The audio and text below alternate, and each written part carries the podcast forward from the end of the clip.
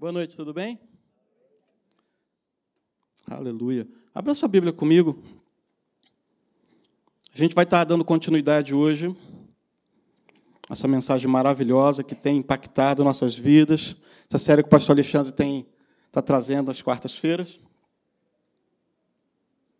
Abra comigo lá em Romanos, capítulo 12. Romanos capítulo 12, versículo 2. Amém? Eu coloquei assim: não vos conformeis. Essa palavra conformar significa não se moldar. Não vos conformeis, não moldeis com este século. Isso significa, quando a gente fala não se moldar, não se ajustar com esse século, eu estou dizendo não se amolde com a forma do mundo pensar, mas transformai-vos pela renovação da vossa mente, entendimento, para que experimenteis qual seja a boa, agradável e perfeita vontade de Deus. Fala comigo, boa, agradável e perfeita vontade de Deus. Amém, gente? Transformar significa mudar em algo completamente diferente. Significa que você estava indo para aquela direção e agora eu parei e mudei de direção. Estou indo para a direção contrária. Provérbios 4, 23. Você não precisa abrir, se quiser tirar foto. Diz o seguinte: tenha cuidado com o que você pensa. Diga para o seu irmão assim: o que você anda pensando? Não, não, diga com fé que, que você anda pensando. Tenha muito cuidado com aquilo que você pensa, pois a sua vida é dirigida pelos seus pensamentos. Amém? No versículo 2, tem algo, voltando aqui o slide, tem algo que é muito interessante, porque ele diz o seguinte: olha, transformai-vos pela renovação da sua mente, para que você experimente qual seja a boa, agradável e perfeita vontade de Deus. E é muito comum a gente chegar a um determinado ponto da vida e perceber que a vontade de Deus aparentemente não se estabelece na nossa vida. Quem já passou por isso? Você está caminhando e tem um dado momento que, você, que parece que Acontece como o pastor acabou de falar: só chove na horta da Zilda, só chove na horta do, do Alex, mas na minha não acontece nada. Do Alex, não, do Léo. Mas na minha vida não acontece nada. E por que, que isso acontece? Existe algo que é muito interessante, como diz no, no versículo 2. Paulo ele estabelece uma condição básica. Diga comigo, uma condição básica para que a vontade de Deus se manifeste na minha vida. Ele diz o seguinte: olha, para que a vontade de Deus, que é boa, agradável e perfeita, se estabeleça, a minha mente precisa estar alinhada com a mente de Deus. É simples. Não adianta eu pensar de uma forma diferente da forma que Deus pensa e querer que a boa, agradável, perfeita vontade dele se estabeleça na minha vida não é compatível. Quem entendeu? Não adianta eu querer que Deus manifeste toda a sua glória, toda a sua bondade na minha vida, se o meu pensamento está diferente do pensamento dele. Não tem compatibilidade isso. Se o inimigo interferir naquilo que você pensa, ele vai dominar suas atitudes. Ontem aconteceu, talvez algumas pessoas ficaram sabendo, é, aconteceu um, um, incidente no Plaza Shopping. É, algumas pessoas falaram: ah, o camarada caiu, mas eu acho que ele não caiu, acho que ele se jogou mesmo, ele subiu até uma determinada altura lá do, do, das escadas rolantes e aparentemente se jogou, se suicidou de lá. E algumas pessoas é, comentaram: poxa, aquele cara era muito bem sucedido, tinha tudo e tal, não sei o quê. Não sei se é verídico isso, né, mas foi o boato que nós ouvimos. E aparentemente aquele camarada se, é, ele se matou. E é muito interessante a gente observar isso, porque a pessoa, quando ela, ela é levada a cometer um ato errado na vida dela, significa que ela tem total desconhecimento de quem ela é e da vontade de Deus para ela. Entende isso? Entende que depressão é uma síndrome também de pensamentos errados. A pessoa se sente sozinha, se sente incapaz, se sente indigna, se sente, é, é, se sente tudo contrário daquilo que Deus tem como projeto para a vida dela. Olha mais esse slide aqui. Olha. Provérbios 4, 20. Meu filho, atenta para as minhas palavras, aos ensinamentos, inclina os, os seus ouvidos. Versículo 21. Não deixes apartar os seus olhos, guarda-os no mais íntimo do seu coração. Verso 22. Por quê? Porque são vida, diga comigo, são vida, são vida. para aqueles que acham e saúde para o seu corpo. Você sabia que meditação na palavra cura o seu corpo, corpo físico? Quem sabe disso? Quando você medita na palavra, quando os pensamentos de Deus são os seus pensamentos, olha, seu corpo ele é regenerado, regenerado dia após dia. Eu não conheço muito crente que, que, que tem essa, essa vida, esse posicionamento com Deus, de pensar da forma que Deus pensa, porque quando você pensa da forma com que Deus pensa, você vai entender que Jesus morreu na cruz e levou consigo toda a legalidade de enfermidade. E se por um acaso você tiver cometido, ela tem que sair porque está ilegal na sua vida.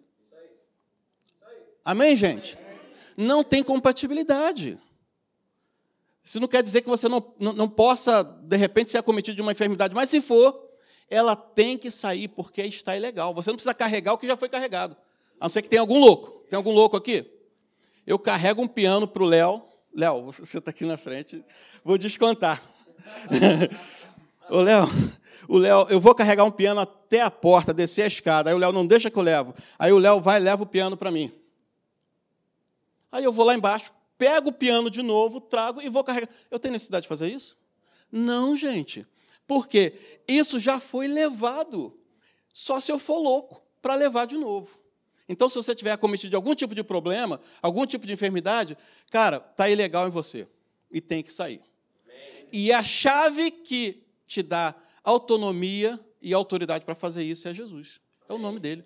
Mas isso precisa estar estabelecido em você. Quando Paulo fala, olha, eu rogo a vocês no versículo 1, entenda bem essa palavra. Quando ele diz eu rogo, é o mesmo que ele está falando assim, pelo amor de Deus, Léo, em nome de tudo quanto é mais sagrado, preste atenção nisso. Ele não está falando assim, olha, Léo, se você quiser, se você achar bem. Não, não, ele está falando, eu rogo, olha, cara, isso significa que ele talvez já tivesse esgotado todas as instâncias de pedido.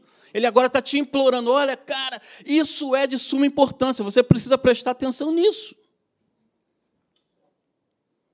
A sua mente, a minha mente precisa ser renovada na palavra diariamente, diariamente. Essa história de que mente vazia é oficina do diabo, isso não é bem assim não, porque a mente não fica vazia. A mente, se não tem pensamentos de Deus, tem pensamentos do inferno. Não tem, eu vou ficar na minha, estou zen, estou tranquilo, estou à vontade, eu não quero saber de Deus, mas também não quero saber do diabo. Não, você está enganado.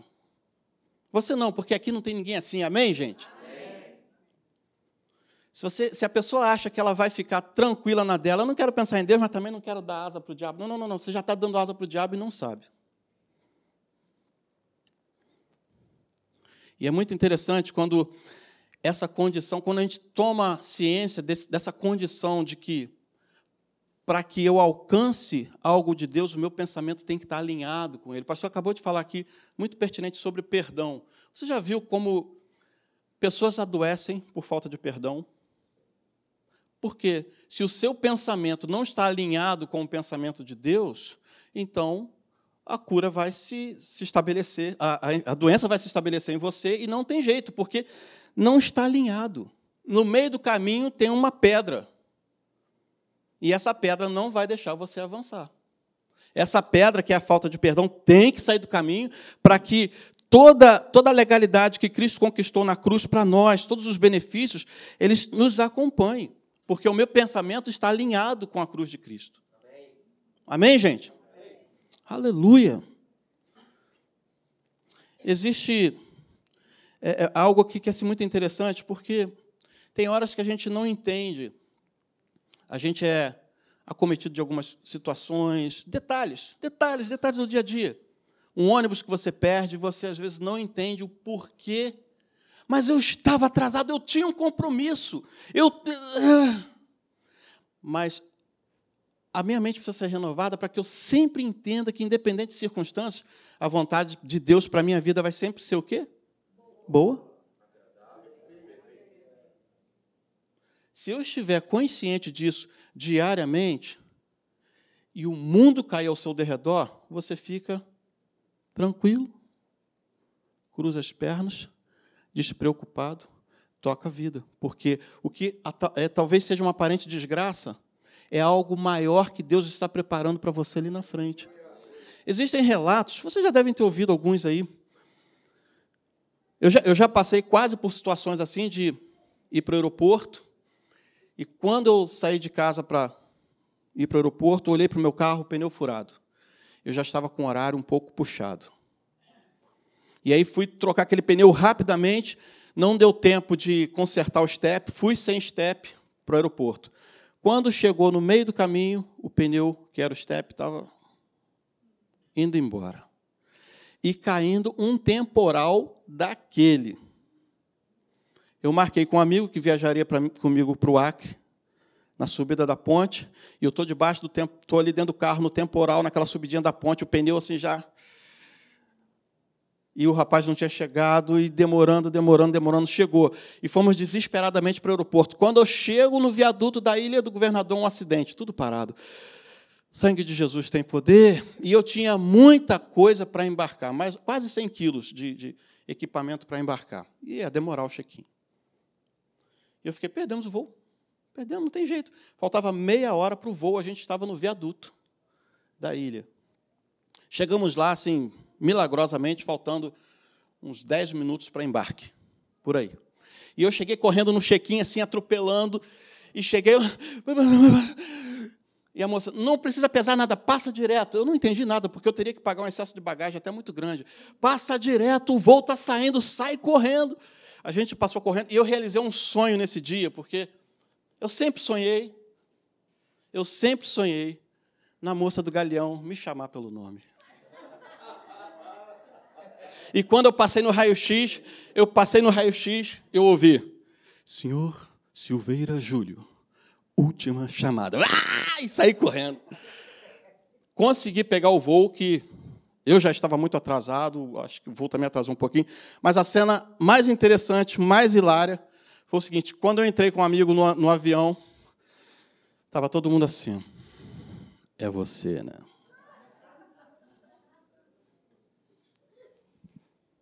Eu vou te falar, eu tinha que pagar uma grana maneira de, de excesso de bagagem. Não precisei pagar. Me colocaram, me empurraram para frente. Não pedi nada, só passa, passa correndo, não dá tempo, porque se eu voltar muito atrás, vocês sabem que quando você tem que pagar excesso de bagagem, você faz o check-in, depois você vai lá para um outro guichê que sempre tem uma filinha grande para você ficar lá um tempo, dá aquela chorada, meu Deus, está muito caro. Mas é esse procedimento. Chegamos tranquilamente, mas eu sei que a vontade de Deus para mim sempre vai ser boa. Eu cheguei com o carro no aeroporto, com pneu assim, nas últimas. Eu larguei lá no, no estacionamento, ah, na volta a gente se vira, cara.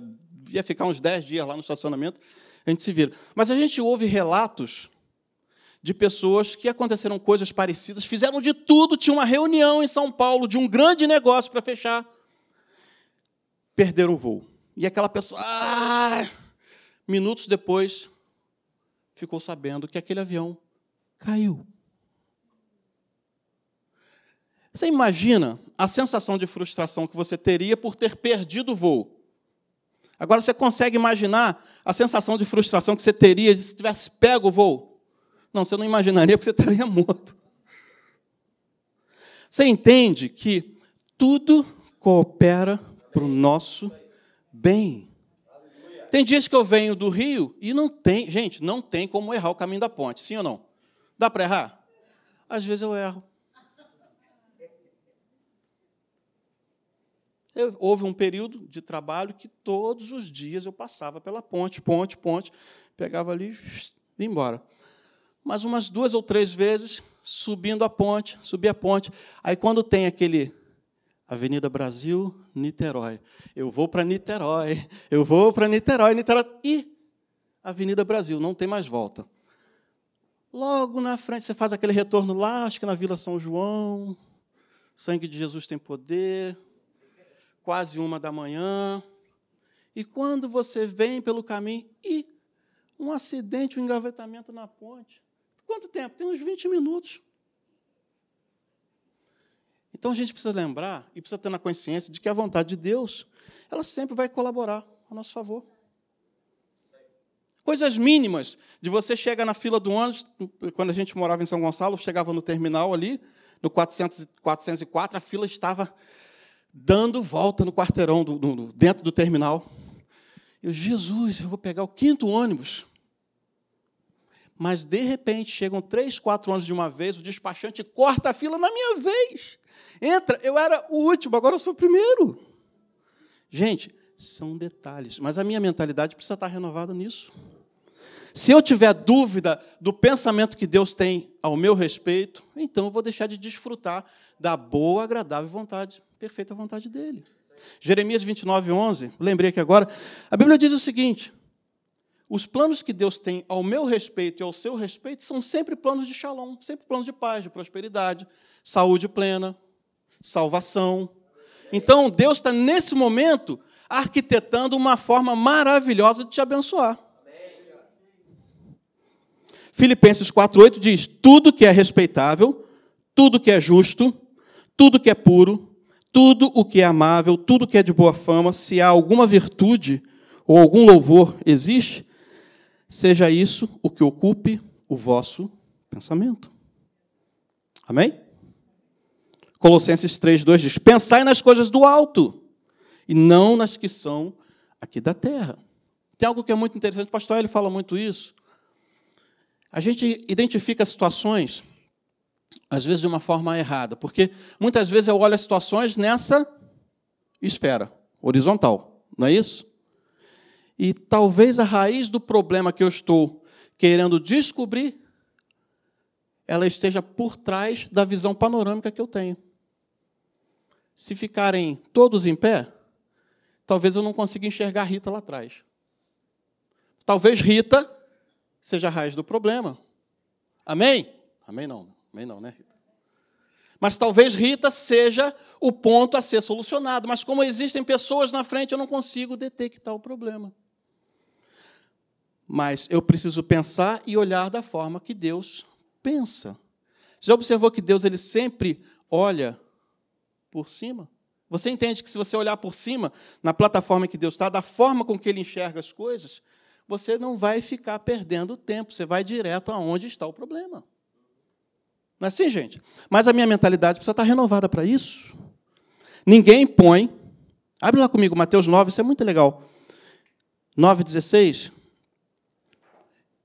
Jesus está falando aqui sobre é, uma parábola sobre pano novo em roupa velha.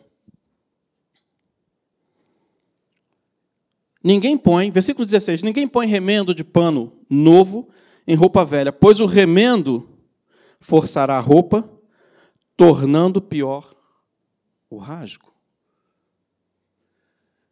Você há de convir comigo que nessa época, nessa época era muito difícil. O camarada não chegava no Plaza Shopping para comprar cinco, dez camisas, não. O tecido era muito difícil. Então o camarada tinha aquela aquelas poucas peças de roupa, e aquelas poucas peças de roupa não duravam seis meses, a ponto de você ir na loja e comprar de novo. Você não tinha muito acesso. Não tinha muito acesso. O, poder aquisitivo não era, não era tão sim, não era simples de você confeccionar muitas roupas. Então as pessoas usavam essa roupa até acabar. E quando acabava, usavam mais seis meses. É. A bermuda era para ter jogado fora, Carlinhos, mas a gente usa mais seis meses. E ainda estica mais um pouco. Mas era muito difícil de se adquirir roupa, então as pessoas usavam a roupa até ela se esgotar mesmo. E quando rasgava, o cidadão tinha uma ideia: vou colocar um remendo. Você, coloca, você colocaria um remendo velho numa roupa podre? Não. Você vai colocar um remendo novo numa roupa podre. Mas esse remendo novo, por estar novo, vai chegar um tempo que ele vai encolher, ele vai repuxar. E aí o estrago que ele vai fazer na roupa velha vai ser pior ainda. Então, em vez de você consertar uma situação, você vai criar um problema maior ainda, porque está arriscado você estar tá na rua e aquele rasgo que era assim se tornar um rasgo gigantesco.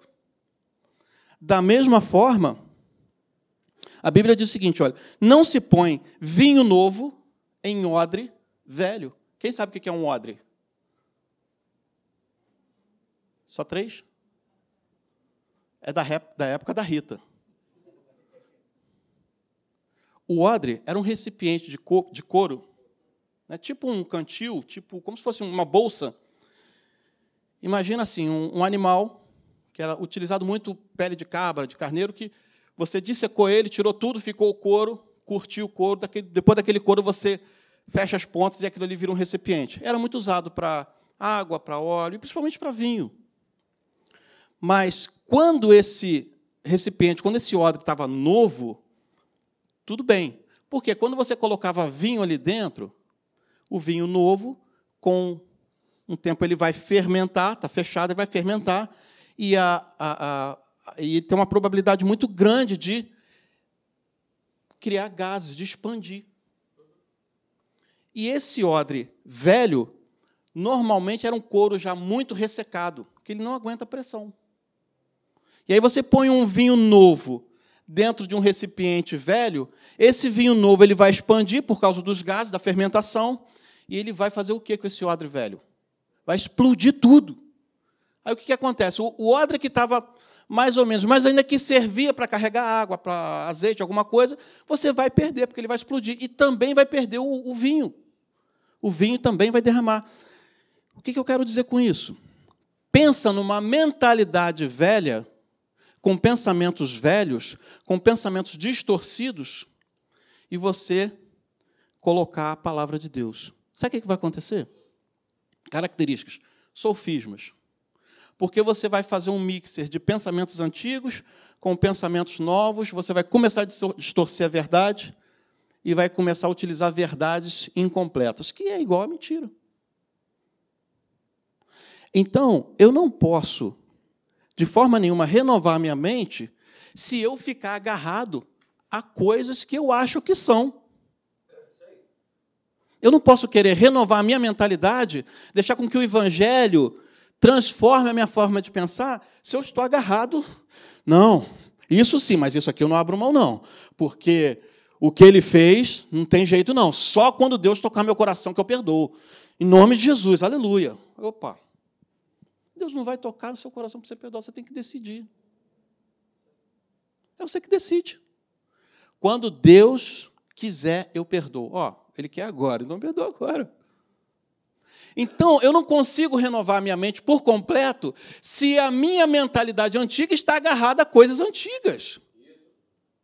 Eu tenho que tirar essa mente antiga e deixar com que a, a verdade revelada ela tome conta dos meus pensamentos eu preciso pensar de forma alinhada com o que a palavra diz.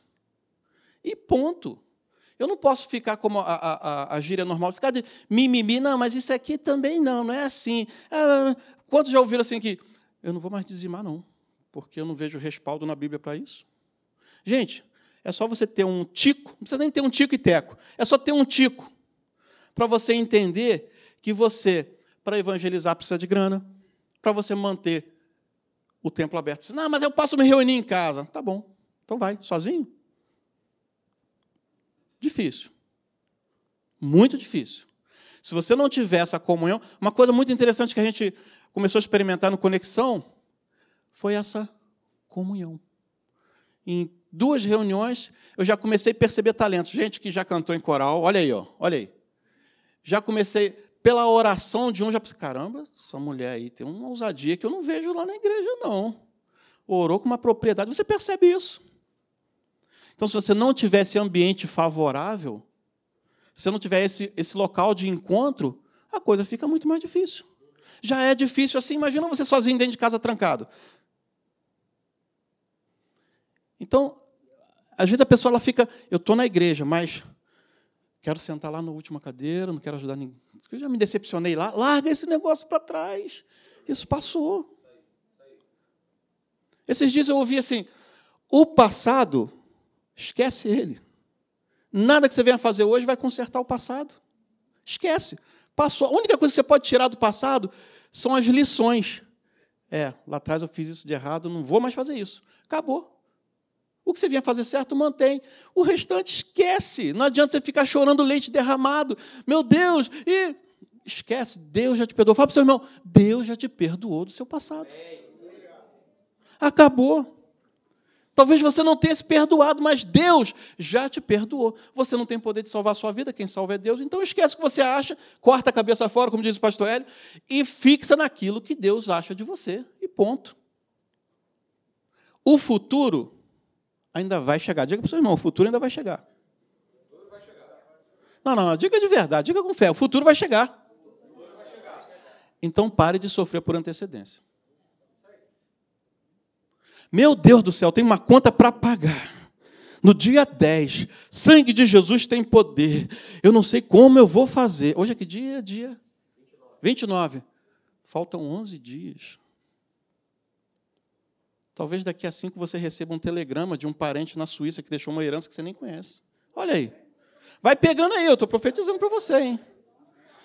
Eu estou te falando porque Deus ele não precisa de tempo para transformar a sua vida, nem a minha, gente.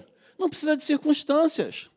Então o futuro ainda vai chegar, o futuro ainda é dia 10. Até o dia 10, Deus pode mover céus e terra a seu favor, e é o meu. Então o futuro ainda não chegou. Para de sofrer por antecedência. Diga de novo para o seu irmão: para de ficar sofrendo por antecedência. Se preocupe com o presente, porque no presente você tem condição de plantar melhor do que você plantou antes. Para você chegar no dia 10, nem suei. Não é assim? Então a minha mentalidade precisa estar renovada para isso aí. Porque Romanos 13, 12, versículo 3 Diz o seguinte, dando continuidade lá ao capítulo 12: Porque pela graça que me é dada, digo a cada um de vós: não pense de si mesmo além do que convém. Diga para o seu irmão: desce daí. Você não entendeu? Diga para o seu irmão: desce daí. Não pense de você mesmo mais do que convém. Diga de novo, para de se achar.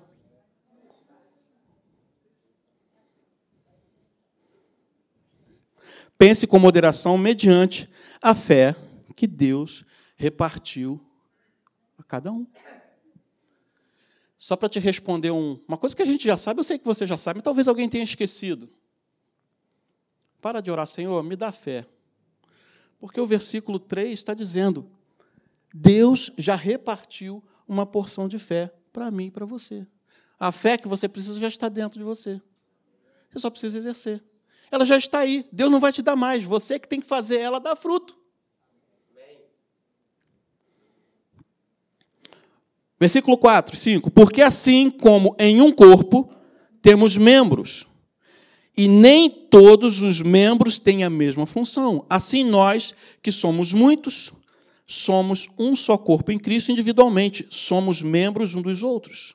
Versículo 6. De modo que, tendo diferentes dons, segundo a graça que nos foi dada, se alguém tem o dom de profetizar, use-o na proporção da sua fé. É muito interessante, porque normalmente a gente lê lá o capítulo 1, o versículo 1, 2, talvez até o 3 de Romanos 12 e não dá seguimento, não entende bem. Mas olha só, Paulo ele continua falando aqui do nosso serviço na casa do Senhor. Se você tem o dom de profetizar, use-o na proporção da sua fé. Em alguns lugares, as pessoas ficam inventando moda. Aconteceu uma situação muito engraçada comigo em São Paulo. Eu passei um período assim da vida viajando bastante o Brasil. Mas alguns lugares te marcam muito, né? E nós estávamos num evento muito grande em São Paulo, chamado A Bala São Paulo, um evento de 30, 40 mil pessoas. E aí tinha um camarim gigantesco para músicos, para cantores e tal. E nesses camarins sempre tinha um profeta de plantão. Sempre tinha. Sempre tinha um lá de plantão que era o responsável por entregar uma palavra profética para todos. Não era específico, era para todos. Eu estava no meu canto e estou vendo o pastor lá e pensei, vai chegar a minha vez. Né? Vai chegar a minha vez. Da... Ele passava de um, Deus tinha sempre um recado para alguém. Quando chegou a minha vez, ele olhou para mim assim e falou para um amigo: Fica atrás dele aí para você segurar ele, porque ele vai cair. Eu falei: opa. Automaticamente eu firmei o pé. Vamos ver se eu vou cair mesmo.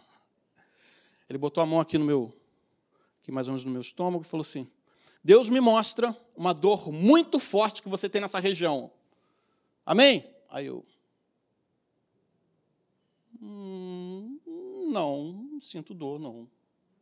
É uma queimação muito grande, algo que te incomoda, aleluia, grandemente. Eu disse, hum, não.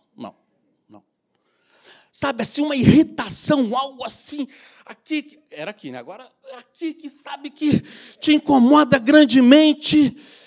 Não é isso, varão? Eu disse, hum, não, não, nunca senti. Eu bebo muito café, mas nunca. Eu bebo café até para dormir. Quando eu estou sem sono, eu bebo café. Mas não, não, não tenho. Uma queimação? Não. Uma irritaçãozinha? Não. Uma tosse? Não. Eu vou orar a si mesmo. Tá bom, ora aí. Mal não fez, porque você já deve ter uns 15 anos, nunca tive esse problema. Mas sabe, quando você não tem o que falar, você inventa algo para falar. E profetizar significa entregar um recado da parte de Deus. Falar exatamente o que Deus mandou você falar. E para que isso aconteça, liga lá com o versículo 2. A minha mentalidade precisa estar renovada na palavra para que eu fale isso mediante a porção da fé que eu recebi, com propriedade. Se eu acho que. Existem algumas coisas, eu, eu andei muito nesse meio, então tem algumas coisas básicas que normalmente é fácil do camarada identificar. Você observava, às vezes, uma igreja com 3 mil pessoas, muito cheia, um som extremamente alto. E a pessoa fala: Deus está me revelando nesta noite que existe uma pessoa aqui, 3 mil pessoas, com uma dor de cabeça muito forte. Era fácil, era só ir perto da irmã que estava em frente à caixa de som. Era ela mesmo.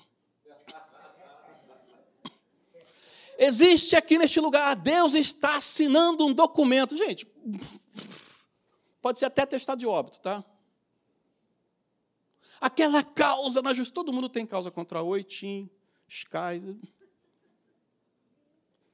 Então, a sua mentalidade precisa estar renovada para que você fale da parte de Deus o que Ele te manda fazer. E ponto. Se Ele não te mandou falar nada, você fala o quê? Nada. Amém? Acho que eu voltei, né?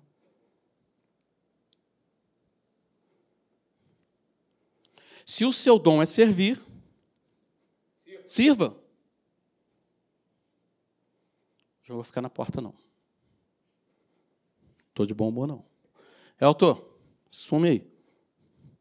Sume aí que eu vou sumir. Se assume que eu sumo. Se o seu dom é servir, querido, sirva com. Boa noite, querido. Boa noite, nada, você não sabe como é que está a minha vida. Já viu isso? Às vezes você recebe, é ou não é? Você recebe pessoas na porta que a pessoa não precisa nem te responder o boa noite, você já entendeu que ela não quer seu boa noite. Mas se você está ali para servir, se o seu dom é servir, então sirva. Se é ensinar, ensine. Se é dar ânimo, e eu grifei essa palavra aqui, algumas versões diz se o seu dom é exortar, e outras diz, se o seu dom é dar ânimo, a palavra exortar ali não significa você pegar um taco de beisebol, vou te exortar agora, Léo, em nome de Jesus. Não, não é isso não. Exortar significa você levantar. Você dá ânimo, anima a pessoa, fulano, olha só. O caminho não é esse não. Vem cá que eu vou te levar para o caminho certo. Algumas pessoas você até pega assim, dando um beliscão, né? Vem cá que eu vou te levar para o caminho certo. Aleluia. Se o seu dom é dar ânimo ou exortar pessoas, que assim você faça. Se é contribuir, contribua.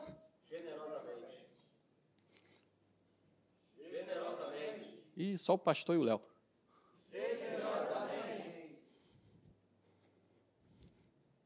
Se é exercer liderança, que exerça com zelo.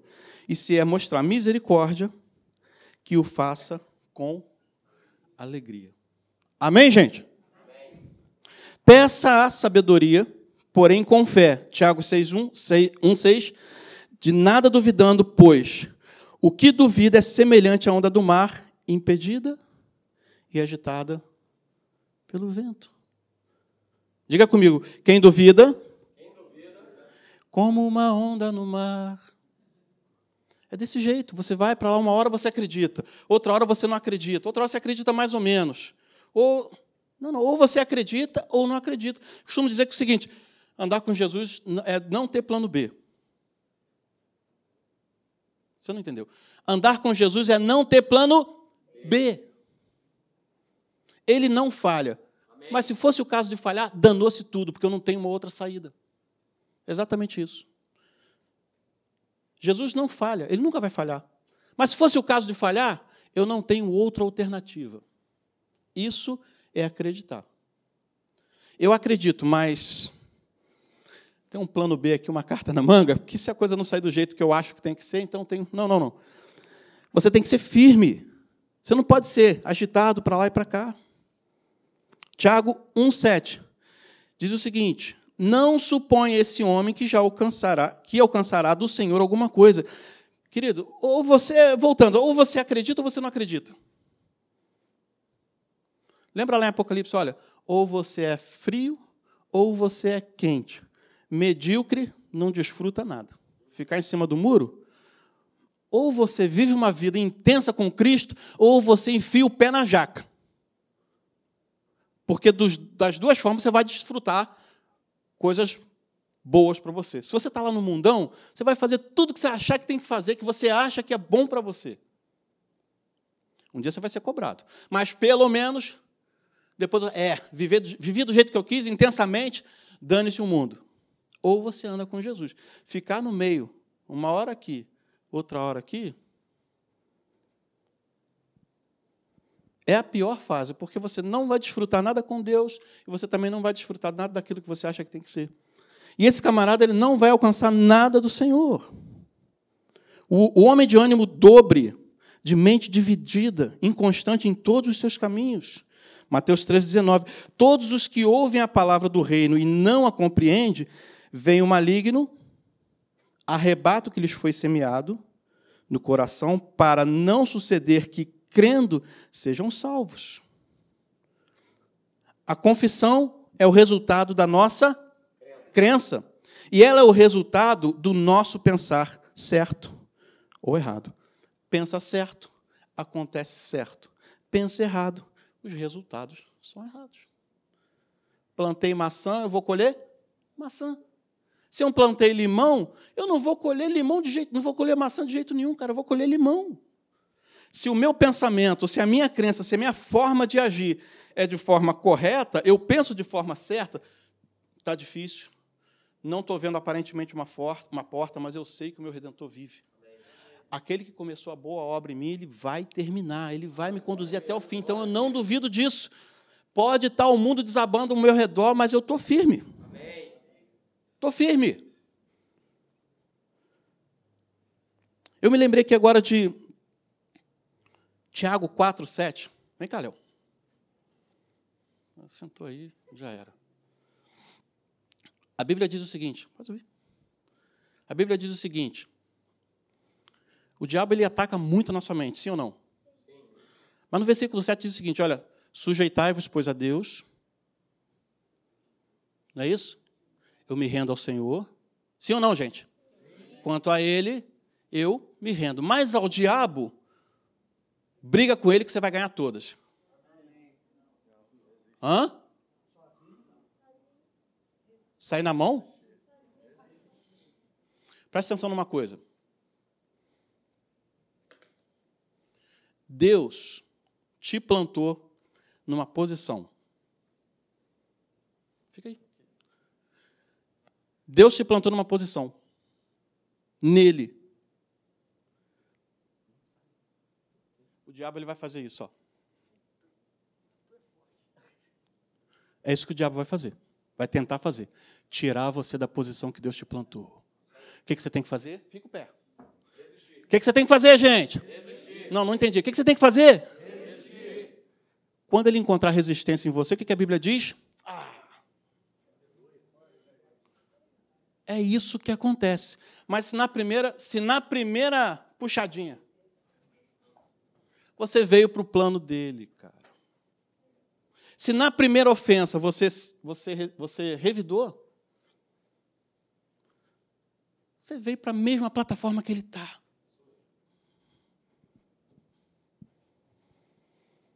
Se na primeira dificuldade você sucumbiu à sua fé, você veio para a plataforma dele, é lá que ele quer você. Mas não é aonde Deus te plantou, não é aonde Deus me plantou.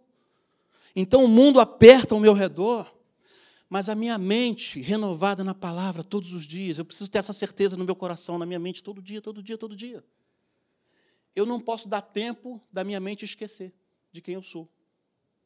Porque o diabo ele não descansa em te atacar. A Bíblia não diz que ele fica com dardos. Sabe o que são isso? Sabe o que são dardos? São pensamentos na tua mente, todos os dias. Todo, todo, tempo. E aquela, velha, aquela, aquela velha frase, vai que cola. Entendeu? Ele fica dizendo para você, tu não presta. Mas eu estou. Eu sei que eu sou, porque a palavra diz que eu sou menina dos olhos do Senhor. Eu sou a geração eleita, eu sou raça escolhida. Eu sou um povo adquirido, então esse pensamento que eu não presto, pum, bateu e voltou. Diabo vai no outro dia, seu negócio não vai para frente. O Senhor que começou a boa obra em mim há de terminar até o final. Vai, tá tudo certo. Bateu e voltou. Aquilo que você fez no passado, Deus não te perdoou. É, realmente. Eu passo por aquela. Não consigo engolir. É por isso que a minha mente precisa estar sendo renovada na palavra, para você não ter tempo de esquecer de quem você é e do que Deus fez na cruz por mim e por você. É por isso que Paulo ele te fala, cara, pelo amor de Deus, por favor, em nome de tudo quanto é mais sagrado, renova a sua mente todos os dias, a todo momento, todo momento. E quando você renova a sua mente, a fé que ele já repartiu, ela vai sendo acrescentada. Ela vai sendo acrescentada, porque ela cresce ou diminui. Se eu medito, ela cresce. Se eu desmedito, ela diminui. Se eu acredito na palavra, a, a, a Bíblia diz que a fé ela vem por onde? Por ouvir, por dar ouvidos. Não simplesmente eu botar lá um Cid Moreira, que eu, eu gosto. Bota lá um Cid Moreira, bota lá uma mensagem ouvindo. Estou ouvindo, mas que bonito, né? Que legal, cara. Pô, o pastor fala muito bem, é uma palavra. De vez em quando ele fala umas palavras assim que me tocam, assim, mas gosto muito. Não, não é isso é dar ouvidos, é cumprir os princípios que a palavra diz. Você ouve uma boa mensagem, você ouve a palavra, você, mas é o mais interessante, o mais importante é você dar ouvidos, colocar isso em prática. Isso precisa ser colocado em prática todos os dias. Até o ponto que Satanás ele vai tentar te puxar pelo braço, vai encontrar resistência. Daqui eu não saio, Daqui ninguém me tira. Na realidade, daqui eu vou sair para um patamar mais alto que Deus vai me colocar. Não por vaidade, mas porque a Bíblia diz que nós estamos assentados com Ele. Junto com Ele. Nas regiões celestes. Nós estamos com Ele, gente. Esse é o nosso lugar, o lugar que Ele nos plantou, nos colocou. Nós estamos com Ele. Muito interessante aquele livro que o pastor tem recomendado sobre a batalha final. Quem já leu? Quem já leu? Você tem que ler. Tem que ler, tem que ler, tem que ler, porque esse livro é fantástico. Mas ele vai colocando a trajetória de crescimento, de subida de um determinado pastor. E essa é a nossa trajetória. Quanto mais alto, menor eu fico, porque a minha dependência por Ele aumenta. Não significa que quanto mais subo, mais eu sou engrandecido. Não, não. Quanto mais eu subo, mais resplandece a glória dele na minha vida. Então a minha mentalidade, diga comigo, a minha mentalidade precisa estar muito bem resolvida na palavra. A confissão é o resultado da nossa crença. Eu acredito no que a palavra diz, eu confesso o que a palavra diz. A Bíblia não diz que a boca fala do que o coração está cheio? Não é isso? Mas Provérbios diz também que o coração se farta do que entra pela boca. Então é uma é um ciclo. Entra a palavra, sai a palavra. Entra a palavra e sai a palavra. Para que meu coração se encha, minha mentalidade esteja renovada, eu preciso botar para dentro. Amém? Quem entendeu? Amém. Vamos ficar de pé. Aleluia.